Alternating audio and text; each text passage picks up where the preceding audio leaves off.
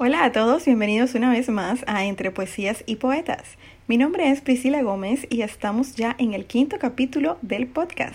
Te recuerdo que nos puedes escuchar a través de tu plataforma favorita y seguir también mi cuenta de Instagram arroba entre poesías y poetas. Al celebrarse próximamente el Día del Amor y la Amistad, en este episodio declamaré para ustedes la poesía Besos, de la autora Gabriela Mistral. Antes, Conozcamos algunos datos de su biografía. Lucila Godoy Alcayaga nace el 7 de abril de 1889 en la ciudad de Vicuña, una apartada zona de Chile. Proviene de una familia de escasos recursos. Desde los 15 años empezó a trabajar como ayudante en una escuela de su localidad. Posteriormente se formó como educadora y desempeñó sus labores en diferentes centros educativos en Chile. Su fama como poetisa llegó en 1914, cuando recibió un premio por su obra Sonetos de la Muerte, los cuales fueron inspirados en el suicidio de su pareja sentimental.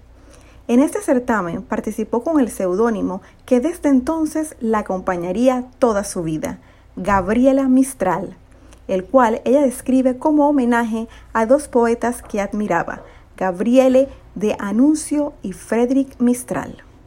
A partir de la década de 1920, trabajó como cónsul y representante en organismos internacionales en América y Europa, en ciudades como Madrid, Lisboa, Los Ángeles, entre otras.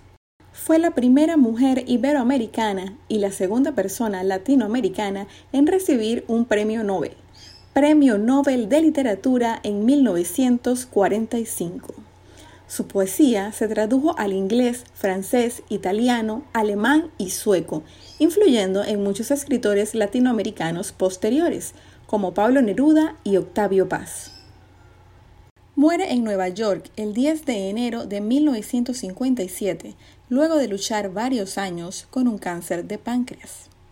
Como dato curioso, desde julio de 1981, su país natal, Chile, le brinda un tributo, colocando su imagen en el billete de 5 mil pesos chilenos.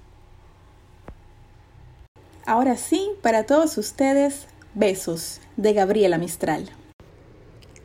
Hay besos que pronuncian por sí solos la sentencia de amor condenatoria. Hay besos que se dan con la mirada. Hay besos que se dan con la memoria.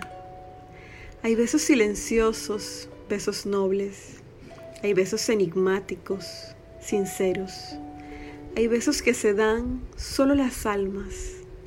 Hay besos por prohibidos, verdaderos. Hay besos que calcinan y que hieren. Hay besos que arrebatan los sentidos.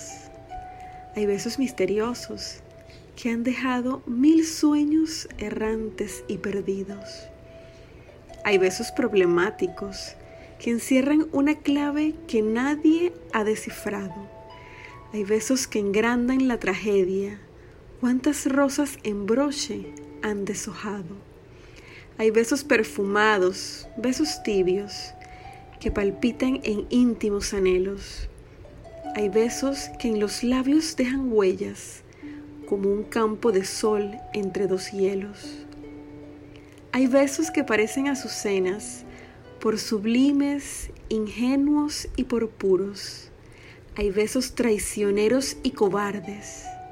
Hay besos maldecidos y perjuros.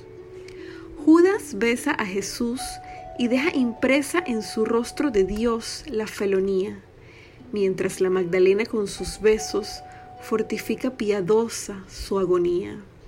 Desde entonces, en los besos palpita el amor, la traición y los dolores. En las bodas humanas se parecen a la brisa que juega con las flores. Hay besos que producen desvaríos de amorosa pasión ardiente y loca. Tú los conoces bien, son besos míos, inventados por mí para tu boca.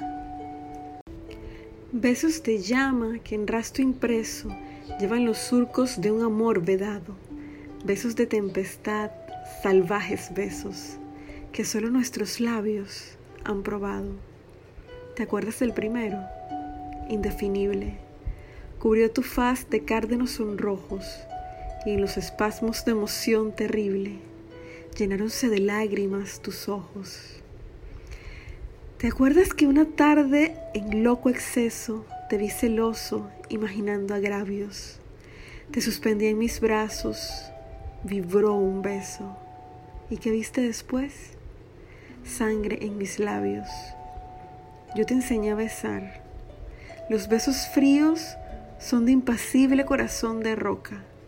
Yo te enseñé a besar con besos míos, inventados por mí, para tu boca.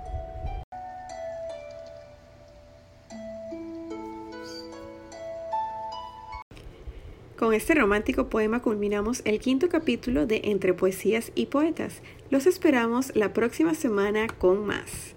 Recuerden, podrá no haber poetas, pero siempre habrá poesía.